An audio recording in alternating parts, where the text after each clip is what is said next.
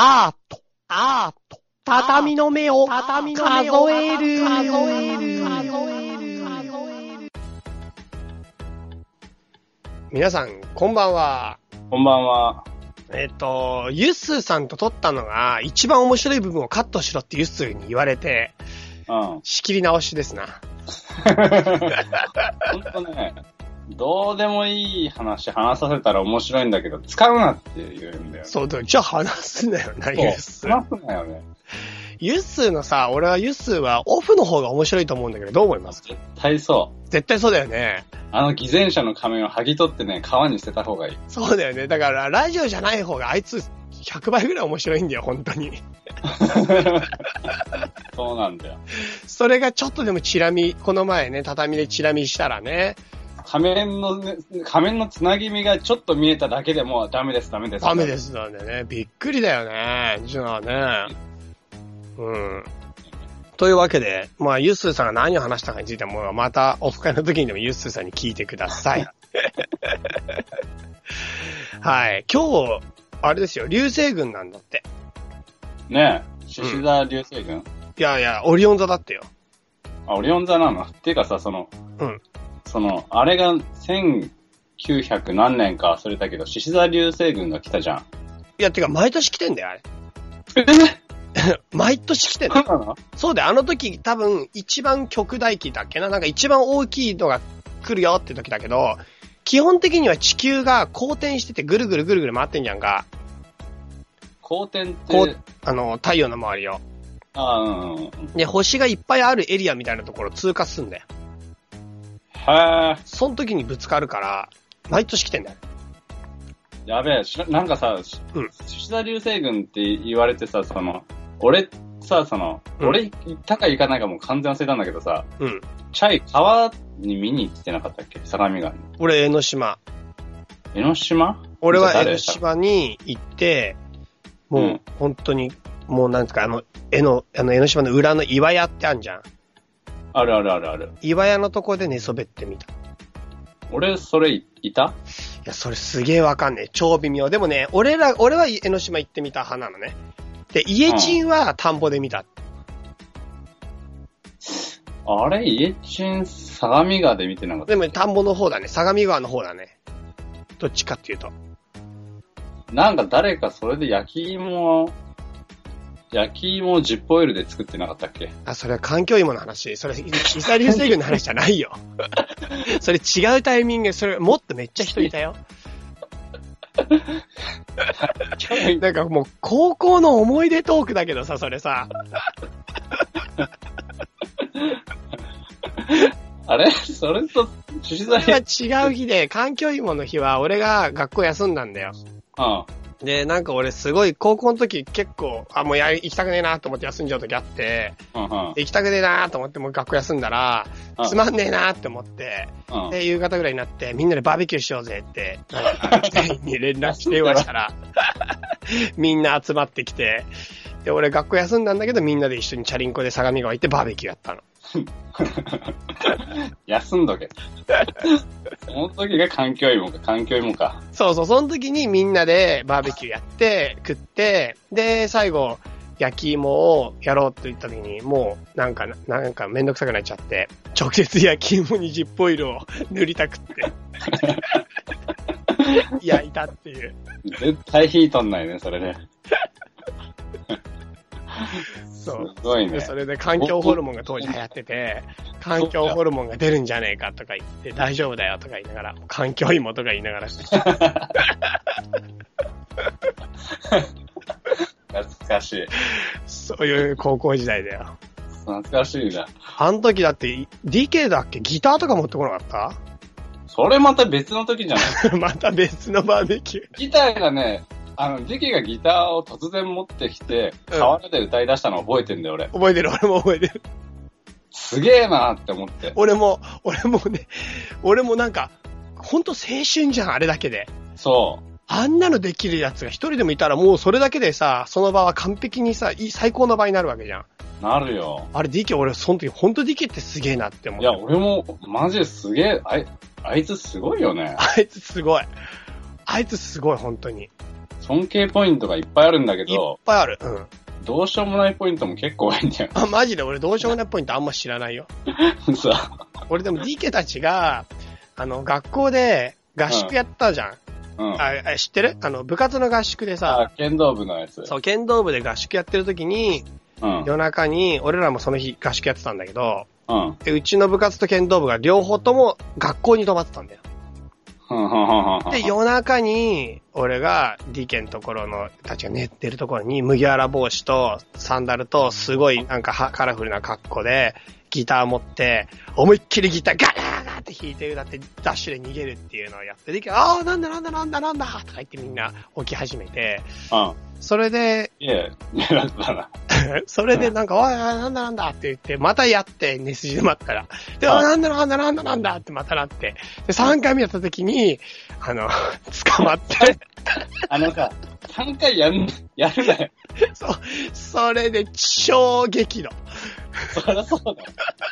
それってだってさ、その、3回目で怒ってもらえなかったらさ、もう4回目も5回目もやるってことじゃん。ものすげえ怒られて。まあ、でも怒ったのはディケじゃなくて、もう一人ディケの友達なんだけど。うん。そう。で、ディケは諭すように、チャイさ、俺ら明日、練習な、明日も朝から早いんだよ、とか言ってさ、超人間できてるから、あんなタイミングでも絶対に怒んない。確かに、取り乱して怒るとか想像できないもん絶ね。対ない。でも隣のもう一人のと人は、ものすごいキレて、お前ふざけんな お前さ、いい加減にしろ遊びに来てんじゃねえんだよ、俺らもう、俺やべえ、やべえ、この人マジで怒ってるって思って。当たり前だっつう。ディケはさ、本当に諭して、冷静に諭してくれる。そのあたりの度量のでかさすごいよね。すごい。だからもう同じ高校2年 ?2 年 ?3 年？とは思えなかった。2年かな ?3 年じゃない？うん。もう本当に同じ年とは思えないぐらいのね。確かに。うん。ただ、俺さ、うんディケのね、うん。名古屋にいる時にさ、ディケ名古屋にいたの？あ一時住んでたのあ、。そうなんだ。仕事の転勤みたいなやつでうん。チャリンコちょうど一周旅行してて、うん。うん。あ、じゃあ名古屋通過するからディゲに会いに行こうと思って、うん。ディゲにさ、その、何日、いつぐらいに空いてるって言ったの？うん。で、何日ぐらいに多分、あの、行くよって言って、うん。会おうよ、ご飯食おうよって言って、うん。チャリンコ旅行してるって言わないで行ったの。うん。普通に名古屋に来たみたいな感じのふりをしていこうと思って、うん。で、その日に合わせてチャリンコ漕いで、うん。名古屋に到着して、うん。ディゲが俺のチャリンコの格好を見てすげえビビって、うん。でおお、お前どこ泊まるんだよって言って、俺が、まあそこら辺の公園に多分テント張るって言ったら、うん。うちに泊まれ、うちに泊まれって言って、うんお前そんなとこ泊まるよりうちに来いよって言ってさ、うん。家に泊めさせてくれたんだけど、うん。うん。家入った瞬間にさ、うんディケの子供がわーって出てきたんだけうん。ど、うん。俺が触ろうとしたら、うん待て待て待て待てって。うん触るな。ちょっとも触らず、とにかく風呂に入れって書いてあってさ。そのまま玄関からまっすぐ廊下の先にある風呂に直行させられたんだ。そして俺が使ったお湯は全部きれいに一発目で抜かれたっていう。ええすげえ。絶対にね、もう絶対にね、あの、俺の病原菌をね、家の中に持ち込ませまいっていうね、決意を感じた。すごいな。やっぱ守るべきものを守れる男だからな、あいつは。もうね、うん。鉄壁だったよ。そういう意味でも、やっぱすごいよ。ディケは。すごいよね。いやだからそんなディケの落ち度があるとこ知らない俺、一つも。そうか。うん。ディゲチャリンコ乗ってる時さ、うん。ギアチェンジめっちゃ激しいんだよ。それ落ち度。それ、それ、すんげデえガチャガチャ。ィケのマイナスポイントになるの、それ。ちょ、ちょっと、ちょっとスピード出したらギアをガチャガチャガチャガチャって変えてくんだよ。そんなめっちゃ激しいんだ全然問題ないよ。よ。さ、全然問題。しかも三段ギアとかのやつだよ。三段ギア。三段ギアむしろ威圧式みたいな圧力で差があるやつだからギアチェンジも何もないだろ。あのさ、あんじゃん、ハンドルのところについてるガチャガチャガチャガチャってやつ。うん。あの、あれよ？ロードバイクとかじゃなくて、あれの、あれのギアチェン激しいんだよね。マジ？もう、真ん中に設定しとけば絶対ギアチェンなんかいらないだろみたいなやつなのに。すげえ激しかった。まあ、それだったら全然人としての 関係ないっていうか、DK に一一粒も、誇りもつかなかったな、今のが話は。そう。そっか。すごい立派な人だよ、DK は。まあ、立派な人だよね。うん。なるほどね。まあ、そうでそうだ。それで流星群があって、今日はだから本当はね、温泉露天風呂に入ってみようと思ってさ。うんうんうん、気持ちいいもんね。そう、それ思いついちゃって。うんうん。で、露天風呂行こうかなと思ったんだけど、もうさっき、それを思いつく前にビール飲んじゃってさ。なんかもう、露天風呂に、早いんだよ、だから。そう。なんで気がせいたの？いやーもう本当にそうだよね。それでも露天風呂に行く足を失った。あなた、すげえな、その、露天風呂入って、ほかほかで、流星群だで、プシューのところをうん。想像しただけで、うん。プシューまで行ってしまったんだね。いやいや、想像、いや、想像する前だったから、まあ、不注意ね。何飲んでんだっていうところで気づいたってこと？そう、なんか飲んでて、うわ、今日流星群だ、最高だなーって感じで。よし、じゃあ露天風呂入ってみよう、見てーなーって思ってさ。さあもう、でも行かれねえ。行きたいのに行かれない。なんだろうね。うん、気早まったね。本当だよ。それでなんか結局などこにも行かなくなっちゃってさ。ベランダに寝っ転がるぐらいだよな。ベランダじゃちょっと微妙だろ。全然ダメだろ。畑？畑？あ、それで、りあの、あれか、家賃が田んぼで見たって話になるの？そうそうそうそうそう。そうか。え、ってか、歌川くんあの時、いどこにいたん？俺多分家にいた。え、参加してないの？あの企画に。多分してない気がする。え？俺でもね、3人ぐらいで行ったんだよなあの江ノ島。江ノ島お前とちょくちょく行ってるじゃん。でもね、俺ね、もっと、もしかしたらもっとたくさんいたかも、江ノ島。俺ね、獅子座流星群をね、うん。の話で盛り上がったの覚えてるけど、見た記憶一回もないんだよね。なんで盛り上がれたの？見てないのにどうして盛り上がれたの？一緒に。俺でも見てないんだよ。そう獅子。座流星群的なやつ見たことないんじゃないかな。俺でもね、思い出した。和田とかいた気がするんだけど、女子がいた気がするんだけど。あ、じゃあ俺絶対行ってないや。なんか和田とゆりが多分いたんじゃないかな女子二人。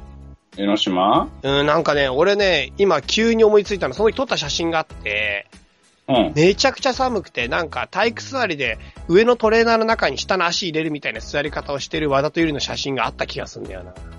へー。獅子座流星群って冬？冬。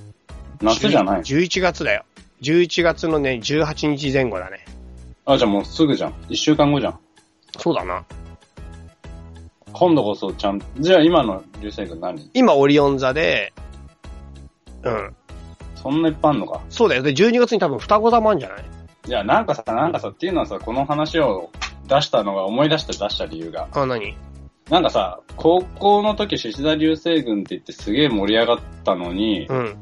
最近流星群多くねって思ってたの。ああ、この前ペルセウス流星群も極大で来たもんね。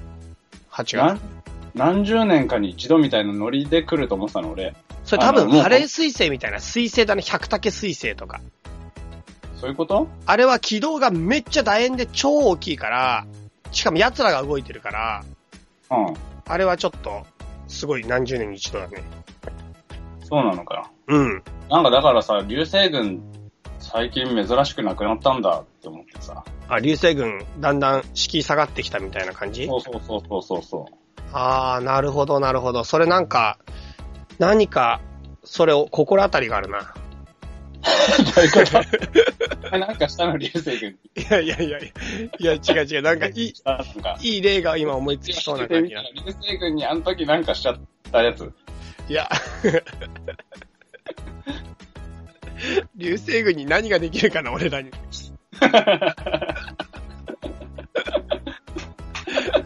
俺らが流星群のためにできること。なんだろうね。なんだろどうしたらいいかね。どうしたら届くんだろうね。う。ね、なんか願いを、なんか、願い叶うんだっけ？それ流れ星だろ。え、だから流星群流れ星だよ。流れ星がめっちゃ来んだよ。だってさ、それ卑怯じゃねえ、ちょっと。え、違う違う、本当にそれだよ。流星群の流れ星一緒だよ。だって流れ星でさ、うん。あ、流れ星キラーっていう一個でさ、流星群はもうピョンピョンピョンじゃん。え、でもそんなに言うほど見れないし、しかも1個のピュンがめっちゃ短いから、あ、そうなの？だから3回言えない。だから物理的にはできないことをやれって言ってるんだよ、あれ。つまりどういうこと？だから、願いをか、あれね、願いを3回言ったら叶うっていう話だけど、一つの流流れ星が流れてるのに3回は絶対に言えないから。絶対言えない？うん。絶対に言えないから、結局そういうことは無理なの。じゃあどうしてあれが願いが叶うかって、その願いが叶うメカニズムを俺が説明してあげようじゃん、これ、本当に。説明してくれ。流星群がどうして願いを叶えられるか。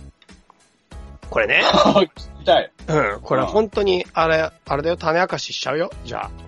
しちゃってよ。うん。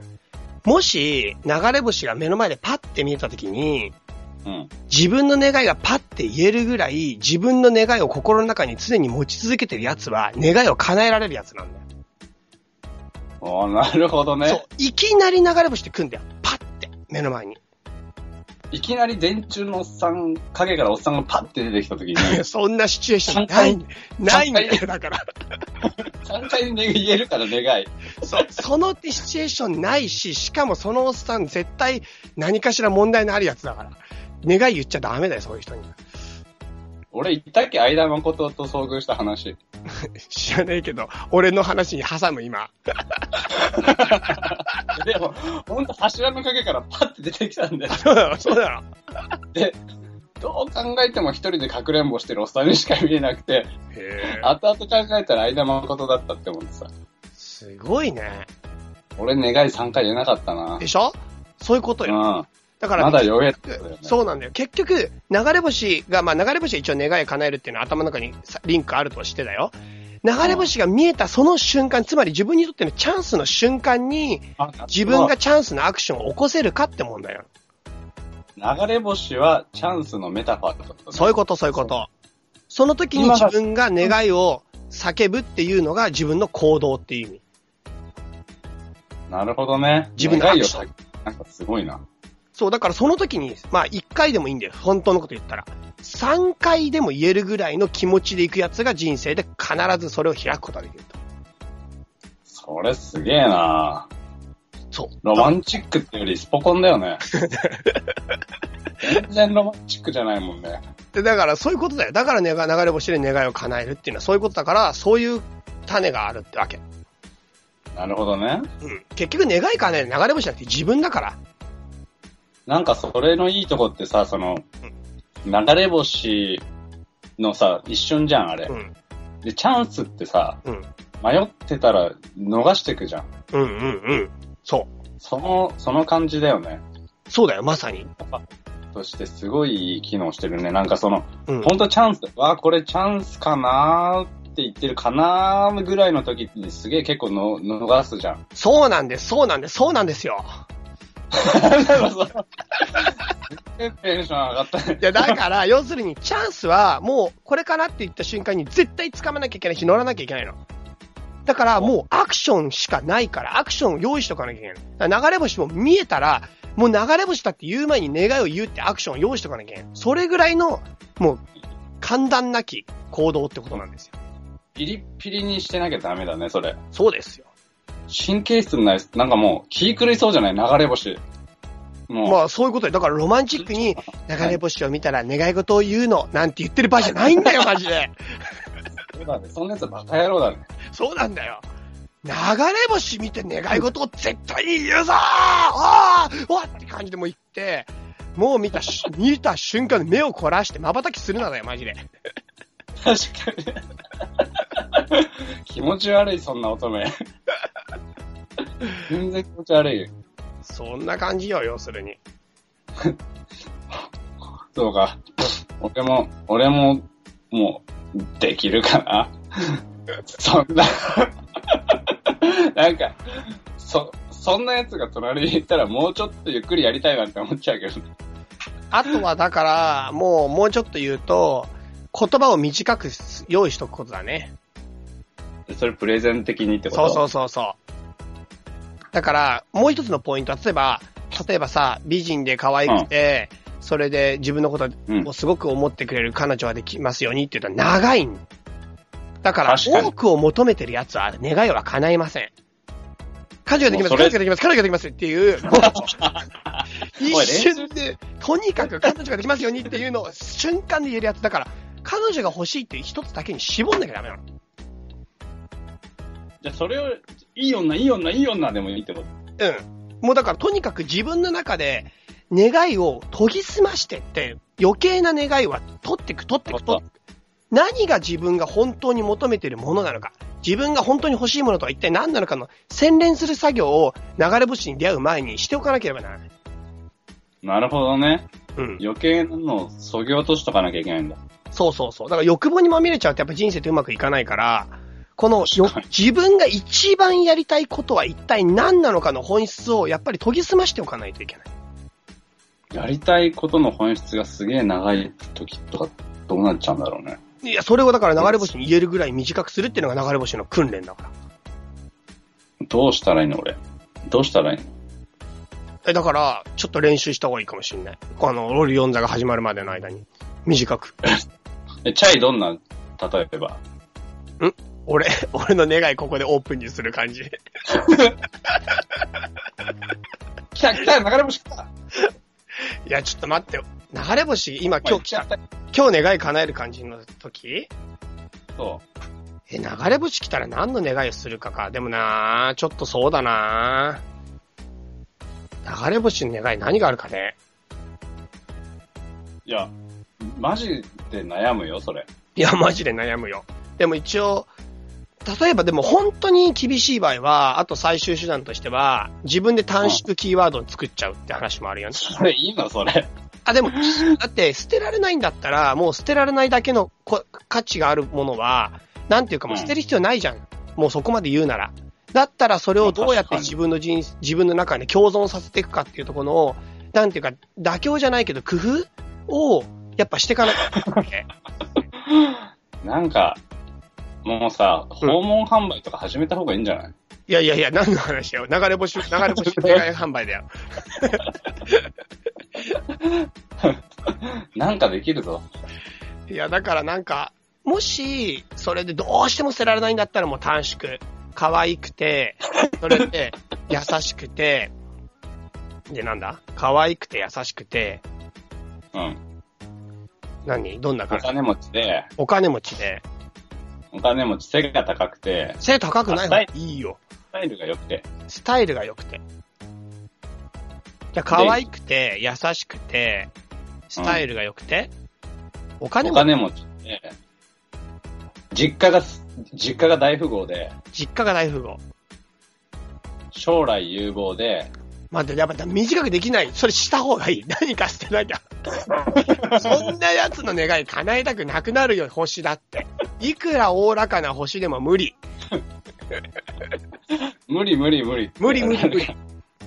3 回無理無理無理もうちょっと絞ってくださいって話ですな。かうん。ら難しいよな。欲を捨てるのって。そう。あとはだから捨てられないなら、だからもう何が捨てられないのかを認識するっていうだけでも価値はありますよ。それと向き合う時間は。なるほどね。はい。な感じですかね。うんうん。はい。ということで、以上、えっ、と、流星群の話でした。なんでそうなったんだ？な。まあじゃあ、ここから本編行こはいはいはいはう。まあそんな感じで、じゃあ、今日も本編行きたいと思うんですけども、い。はいはい。えっ、と、アムステルダムの話、ああ、そうそうせっかく。だからしてもらおうよ。そうだね。うん。アムステルダムね。アムステルダムに先月？先月。行ってきた。10, 10月半ば。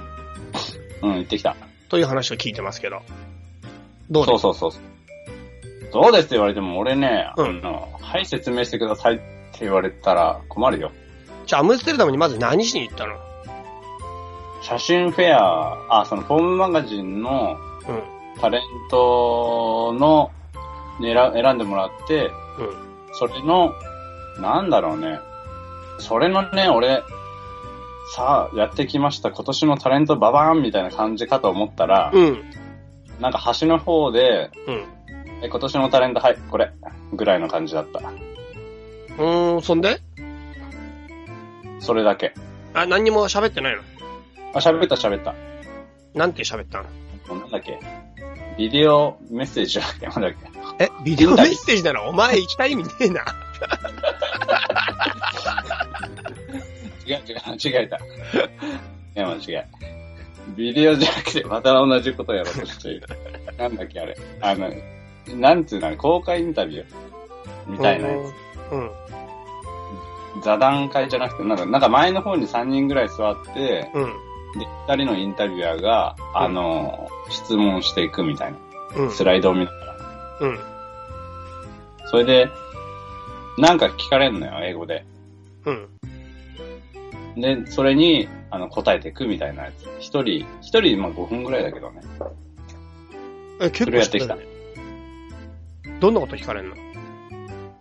あのね、多分なんだけど、うんなんでこれ作ったのかとか、うん作品の大きさはどう考えてんのかとか、うん。あとね、なんだっけかな。あ、なんか参考にしたり、あの、その、リス、なん、なんだろう。何かを参考にしたり、オマージュにしてる芸術家がいるかとかかな。うーん、なんで答えたの？えっとね、うん。とりあえず、うん。なんだっけ。とりあえず俺ね、もう、ひたすらね、何言ったらいいかわかんないから、うん。俺の作品は、うん。プロセスが大事ってすげえ何回も繰り返してたな。うーん。で、なんか、うんなんだっけな。あ、この作品に意味あるのかみたいに言われて、うん。ナッシングって答えて そんで。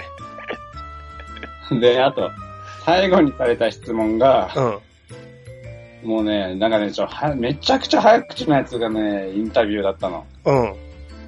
あの、二人いたの、インタビュアーが。うん。で、一人はゆっくり話してくれんだけど、もう一人はものすごい早口なの。それ女でしょ。男。ええー、男で早口？お前、男で早口だよ。トルコ人に、トルコ人にトルコ語で早口すぎるって言われたんですよ。いやいや、それはびっくりだね。びっくりだよ。うん。そんで？で、それでさ、俺、その早口なやつ、早口な人？方？が、俺のインタビューになっちゃって、うん。めちゃくちゃ早口だからさ、うん。もう最後の質問がね、未だに何言ったかわかんないんだよね。あ、そうなの。なんで答えたのじゃあ。最後の質問。イエスって答えといた。3文字、三文字で終わらした。すげえなイエスの後にすげえなんか沈沈黙がね、あるんだよね。その、だから、その質問が本当は、あの、あの、なんだろうね、全然イエス、ノーで答える質問じゃなくて、うん。どうなの？アムステルダムの来て何食ったのとかかもしんないよ。最後にそれは聞かないでしょ。最後の質問。さあ、じゃあ最後の質問です。アムステルダムに来て何を食べましたか？おかしいでしょ、それ。で、俺はそこでイエスって答えちゃったからさ。うん。しかもなんかその、わかバレちゃいけないって思って、その分かってないことを、うん。すげえ自信満々に、あー、イエスみたいな。そうです何言ってた。んだね、あれ。そうですか。そうですよ。はい。で、あとなんか、面白いことありました？あとね、あの、毎日サバサンド食った。なんで？あのさ、その、物価がやっぱさ、日本よりちょっと高いの。うん。で、歩いてる時に、うん。たまたまサンドイッチが売ってるの見つけて、それ食ったら、うん。サバっていうかニシンのサンドイッチなの。じゃあ、サバじゃないよね。でもサバの方が言いやすいじゃん。え、そういうこと？そういうこと。うん。そんで？だから毎日サバサンドを、うんあれね、ニシ最ンサンド初買ってたっていいよ。もうニシンサンドだって分かっちゃったもん、今。なんかい、なんとなく、俺の中でサバサンドってずっと呼んでたからさ。うん。で、そのサバサンドをさ、うん。あの、最初買ってたんだけど、うんこれ、い家でも、家でもっていうか、ホテルでも作れるなって思ったの。うん。でさ、で、ホテルがね、あの、キッチンがないタイプのとこなの。普通の要は、部屋に布団だけ置いてあるとこ。布団なんか置いてあんの？アムステルダムで。なんかわ、うるせえ、ビットだよ。和室なんか、ちょくちょくわかんなくなるな、話が。お前がわかんなくしてるんだ。で、その、その、なんだその、しかもね、あの、俺ら、俺ら、あの、屋根裏部屋に泊まらせられて、泊まらせられて、え、そこ選んで泊まんなかったら泊まれないだろ。まあそうだな。じゃあ、泊まった部屋がね、やけに階段上がるなと思って、うん。あの、すげえ階段上がってったら、屋根裏だったんだよ。うん。なんかいいじゃん、アムステルダムの屋根裏なんて。まあ確かに私的ではある。うん、超素敵な感じするよ。で、めっちゃ、なんかもうめっちゃ階段上がるんだけどさ、もう、うん。まあ、まあ、それはいい。それはいい。うんとにかく西3度うね、その、その、ホテルがさ、その、あれ、キッチンないから、部屋で作れる範囲じゃないとダメだなって思って、うん。とりあえず、スーパー行ったら、うん。あの、売ってんのよ。ニシンが。うん。で、パンも売ってんのよ。うん。ピクルスも売ってんのよ。うん。で、これを買って帰れば、全部自炊できるから、うん。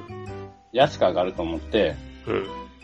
あの、毎日朝昼晩、ホテルの部屋で、パンを切って、ニシンを切って、挟んで、食うっていうのを朝昼晩やってたの。うん。うん。でもさ、その、皮？皮？ニシン。はい。皮ある魚の。うん。あれをね、剥いてから挟むんだけど、うん。剥いた皮をうん。ゴミ箱に捨てたら、うん。ホテルのやつに、うん。毎日こいつニシン食ってんなってバレんじゃん。うん。この、しかも、朝昼晩食ってるから結構量あるんです、皮が。すごいね。これ毎日、こいつ朝昼晩ニシン3度ってバレるなって思って、うん。てか別にいいじゃん。なんか、何かバレちゃいけない感じだよね、いつもね。バレるなと思ってさ、うん。屋根裏の窓を開けるとちょうど屋根あるから、うん。毎日そこに皮を貼り付けるっていうことをしてた。マジ？そっちの、それ取れなくない？本当に？取れなくなっちゃうない後で。それがね、大丈夫なんだよ。いや、本当かわかんない。なんでわかんない。なんでわかんない。今困ってるかもしんないだろう。誰だ、こんなとこにニシンの皮貼り付けたやつは超怒ってるかもよ。確かに。まあその可能性もないわけじゃ、ないわけじゃないけども、その時に俺は日本だからさ、うん、怒られるし。え、なんで大丈夫だと思ったの？いやね、あのね、多分ね、なんか来て食ってんだよ、あれ。ああ、鳥が？で鳥か猫、俺の中で猫であってほしいんだけど、っていうのはそのホテルに猫飼ってたからさ、うん。あの猫がこっそり食ってくれたらいいな、みたいなのあるよね。え、そんなとこまで来んの、猫？いや多分、鳥かな。なんだよ。いろいろ弱えな。でさ、その後さ、帰り、帰り帰り、あの、あんじゃん。俺ね、トランジットで、う。マカオで乗り換えだったのかなんいいね。マカオってどこ？多分香港の隣らへん。あ、じゃあ違うわ。なんかもうちょっと南米っぽいとこ。南米じゃなん、な、ん？東南アジアっぽいとこ。マレーシアっぽい。マレーシア、マレーシアだっけ？ママレーシアでこれなんだっけ？クアラルンプールアクアラルンプール。でトランジットだったの。本当に？本当に？なんか、マレーシアの首都を思い出せただけだよ、今の感じだと、俺ら。嘘多分そまあいいや、はい。う。で、クアラルンプールのとこ超いいじゃん。そう、6時間でもそこいたからね。うん、そこ俺結構好きよ。あ、そう、行ったことあるんだ。あるよ。あの、木が真ん中に生えてるの。あ、生えてるかも。生えてるね。かも、かも。そうかもしんない。でも6時間いたらほんと飽きるよ。俺マクドナルドで食ったよ。あったかな、マクドナルドなんて。マクドナルドあったよ。絶対あったよ。えそれ木が生えてるどっか別の空港じゃない？えー、わかんない。じゃあ、違う空港？え、マクドナルドぐらいあるだろ？え、何？どういうこと？まあでもね、大丈夫。トランジットはね、大した話ないから。なんだよ。その後大変なの。さあ、どうしたの？その後さ、日本帰ってきてさ、うん。税関のあんじゃんあの、なんかさ、最終、なんかパスポート出して入国して、うん。スーツケース取ったその後最後の審判みたいなのがあるじゃん。スーツケース取った後になくない？もん。あるんだよ。最後の審判。あの、税関みたいな、税、スーツケースを持って普通は素通りするんだけど、うん。たまになんかあると、止めて中の荷物チェックするやつで、ああ、そっか、あるかも。あるんだよ。うん。あんな引っかかることないのに、うん。俺が荷物通って通ろうとした瞬間に、うん。はい、ちょっと中身見せてくださいって言って、へえ。すげえ、もう、すげえ勢いで食いついてきて、うん。なんか、すごいなんかほんと待って、あの、警察24時とかでさ、あの、うん。あの、モニター見ながら、あ、来ました来ました、犯人来ました来ました、みたいな、あの感じ？うん。あの感じので誰かがモニター見てて、うん。あ、いたいたいた、あの、あの、リュック背負って、あの、大きいスーツケース持って、あ、来ました来ました、入りました。で、はい、ちょっといいですか、お兄さん、みたいな感じで止められて、うん。で、スーツケースを台の上に乗っけるんだけど、そのスーツケース、俺32キロあるの。うん。うん。飛行機乗るギリギリのめちゃくちゃ重いやつで、うん。係の人が、一人でこう、なんだ、よいしょって持ち上げるんだけど、うん。めちゃくちゃ重いの。うん。で、重いって言う前にややってしまったからもう止めらんなくて、うん。台の上に乗っけて、うん。しかも、後で通ったらその人ね、すげえ腰痛そうに押さえてたの。うん。多分俺のスーツケースで腰をやってしまったえ、マジか。マジか。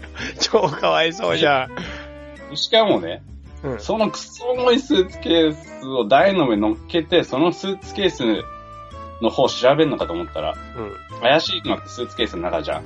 うん。俺のリュックをさ、もう絶対ここに入ってんだろうぐらいの感じで、すごい勢いで、はい、開けますね、これ開けますねって言って開け出したの。うん。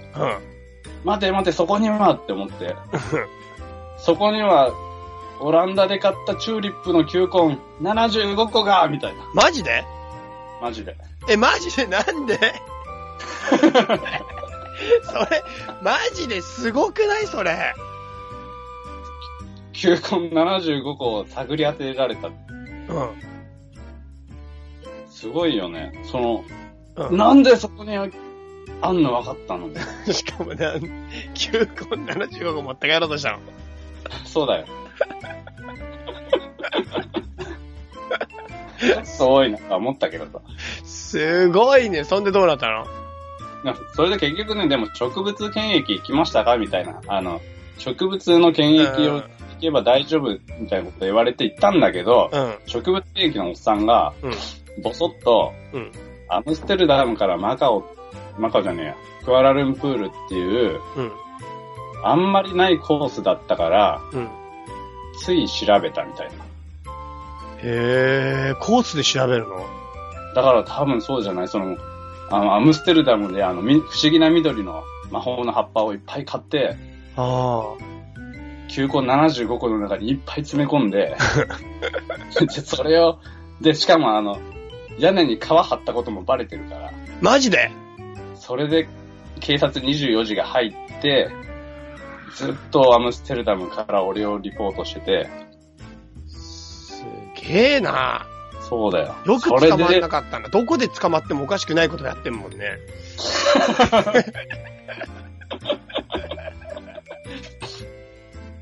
それで、そっからずっともう、ま、実況回されてるから、そうなんだ。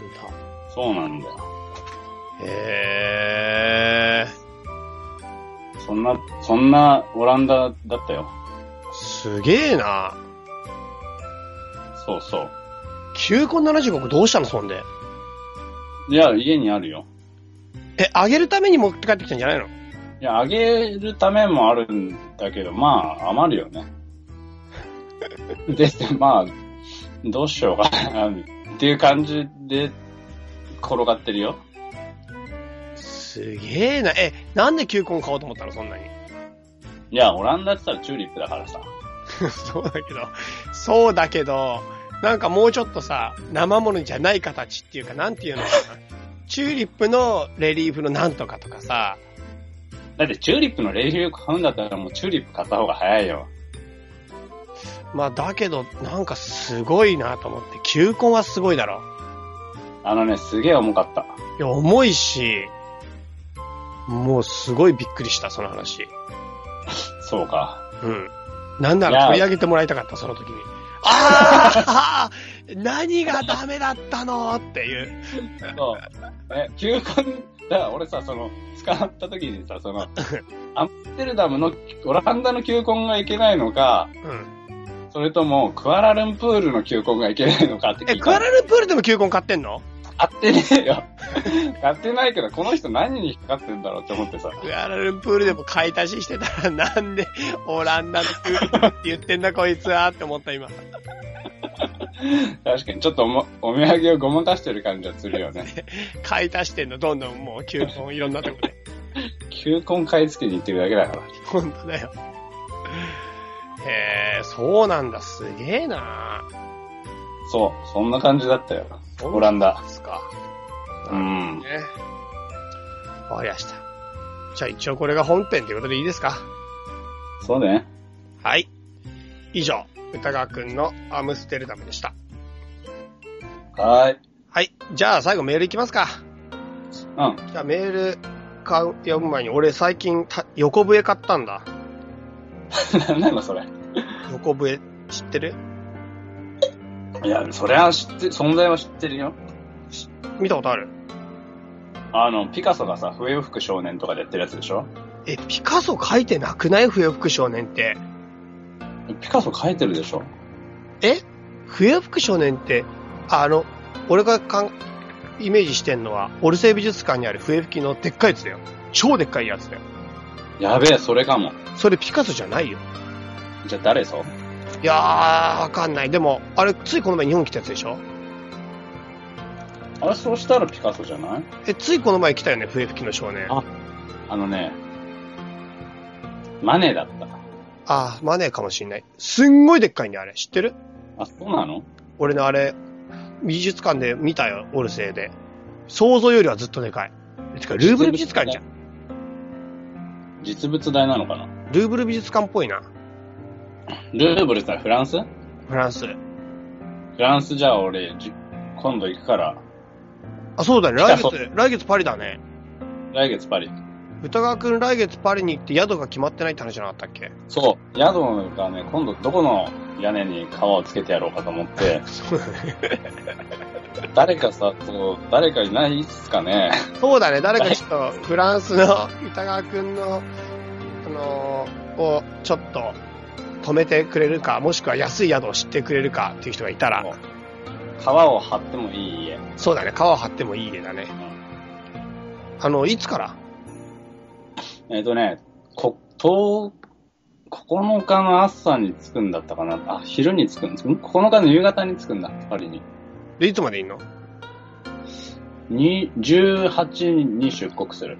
うーん。あれだよね。また仕事でしょ？仕事っつってもお金にならないやつよ。すごいよね。世界的にはちょっと認められつつある。認められつつあんのかな？いや、そんなことないと思うな。まあいいや。こんな感じっすか。そんな感じだよ、だって。そんな感じよ。まあちょっとメールで紹介させてくださいメールじゃかな。あ。はい。えっ、と、手乗りたまさんから。はいはいはい。歌川さん、チャイさん、こんにちは。こんにちは。こんにちは。ポッドキャストの検索をしていたら、ひときわ目立つタイトル、畳の目を数えるを発見。畳の目？数える？なんだかとっても気になり、夜の散歩中聞き始めました。もう良いほと、もう良い年になったので、ウォーキングとも言えますが。うんうん。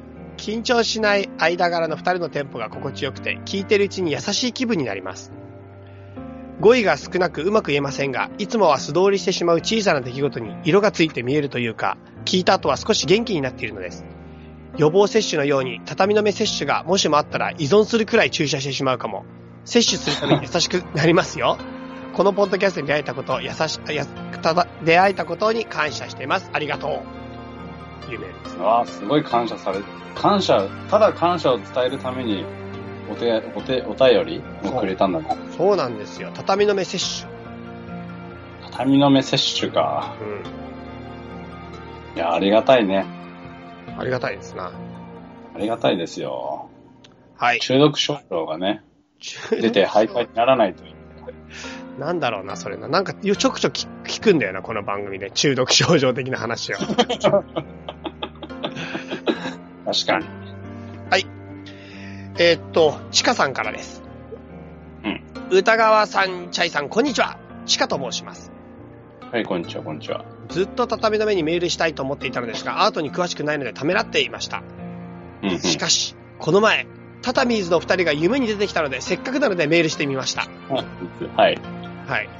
どんな夢に出てくる、なんだはい。はい、その夢、その夢の内容というのは、はい。ある日どこかの待合室のようなところで、私はテレビでお昼のバラエティ番組を見ていました。すると、うん突然番組の下司会者が、今日の電話ゲストはタタミーズのお二人ですと、歌川さんとチャイさんを紹介し始めました。待合室にいた大勢の人が、おい、今日のゲストはタタミーズだってと、大騒ぎになり、私の隣の横に、とあ私の横にいた若い男性が、歌川さんが牛タンを車の中に放置しすぎた回たまんねえよな、と突然話しかけてきました。すげえな。私はこんな大騒ぎになるなんて、畳の目って実はすごい人気番組だったんだ、と思いました。うん。夢もそこで終わりになってしまったのですが、なんだかとてもリアルでした。夢の続きを見れるなら、見れるのなら、また見てみたいなと思える内容でした。では番組のますますのご発展を心よりお祈りしております。うん。それは夢だ。と。夢だし。夢だけどウケるな、この。ただ、牛タンを車の中に放置しすぎた回。すげえな、なんか、漫画、確かにその、漫画的な絵はありあり思い浮かぶ感じがするよね。スポーツといえば、あの、うんこの間撮ったカリン。んカリン拾ったな。カリン、うん、チャイが拾ったやつ。うん、カリンね。うん。あれまだ車の中にあるよ。すっごいね。ど、すごいいい匂いになってきたりしても。いや、な、なってきたんだよ、これが。だんだん匂い濃くなってきた。ほんと。うん。いいよ。結構いいかもね、それはそれで。うん。日々匂いが変わるからね。ああ。きっと、いい、いいことだよ、それは。なんでそれ。すごいなんか、シンプルに相談しに行ったのにさ、懺悔し。もう、もう新聞見ながら答えられたみたいな感じがしたよ、今。それでいいと思うよってでしょうん 新聞見てねえなって感じがしたよ。はい。そんな感じですかね。なるほど。はい。あとまあメール、ちょっとあとはね、質問メールなのでね、ちょっとまた本編のとこでどっかで扱いたいなと思っております。じゃあ最後にお知らせ。はい。えーっとですね、実は、もうう、発売してからだいぶ時間経ってるんですけど、うん。畳の目マグカップというのを作って発売しております。販売しております。お。えーっとですね、chinext.com というページからですね、行くと、私が作ったホームページのところで実は販売をしてるんですけど、うん。畳の目のあのキャラを印刷したマグカップを売ってるんですな。で、シンプル版っていうのが非常にシンプルなやつと、赤が後ろの星みたいなバッグが赤、赤くなってるやつと、黒いやつがある。うんうんはい。で、一応 Facebook で告知して販売してるんですけど、まあちょっと、あれですね。一つ、一種類にすればもっと安くできたんですけど、まあ我々がうん大揉めしてしまった末、全部作ろうとになって3種類。もう会議の意味ないよね。会議の意味ない。全部採用だわ。全部全部行こう。うんねそう、そしてちょっとビビりながらの注文だから少数ロット生産ということでね、少なく注文して、あの、発、あの、発注しましたので、割高です。うん。1個、シンプルが1500円、赤バッグが1600円、そして黒バッグが2000円ということで、高い。かなり高い。はい。高い。これは高い。これは高い。ということですが、まあ、ところがですよ、ところがどっこい？黒バッグはあと1個しかありません。あ、何それ？一番高いのが、じゃあさ、他の黒く塗っ、中黒く塗って、うん。売ろうよ。1000円で。2500円。ああ、後から塗って。でも、お茶飲むたびにどんどん色薄くなるよ、なんか。そしたらまた塗って。たびたび送ってもらうのか、こっちに。そろそろ薄くなってきたんですけど、って言って。送料自己負担で。で、また塗って送り返して。で送る。そんな感じですか？4000円。はい。はい。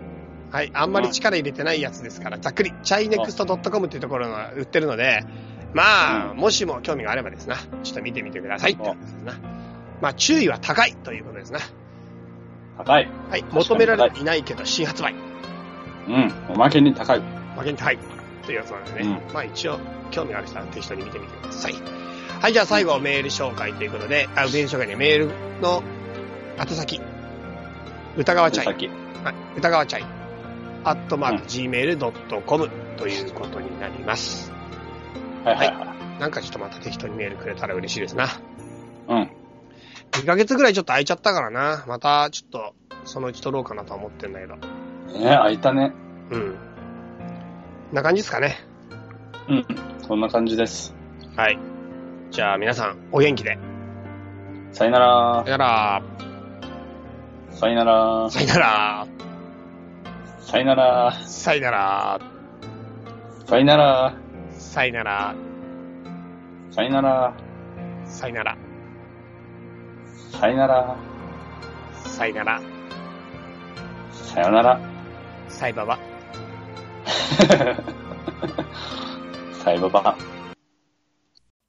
この番組は、たびたびプロジェクトと、邪魔会議の提供でお送りしたんだからね。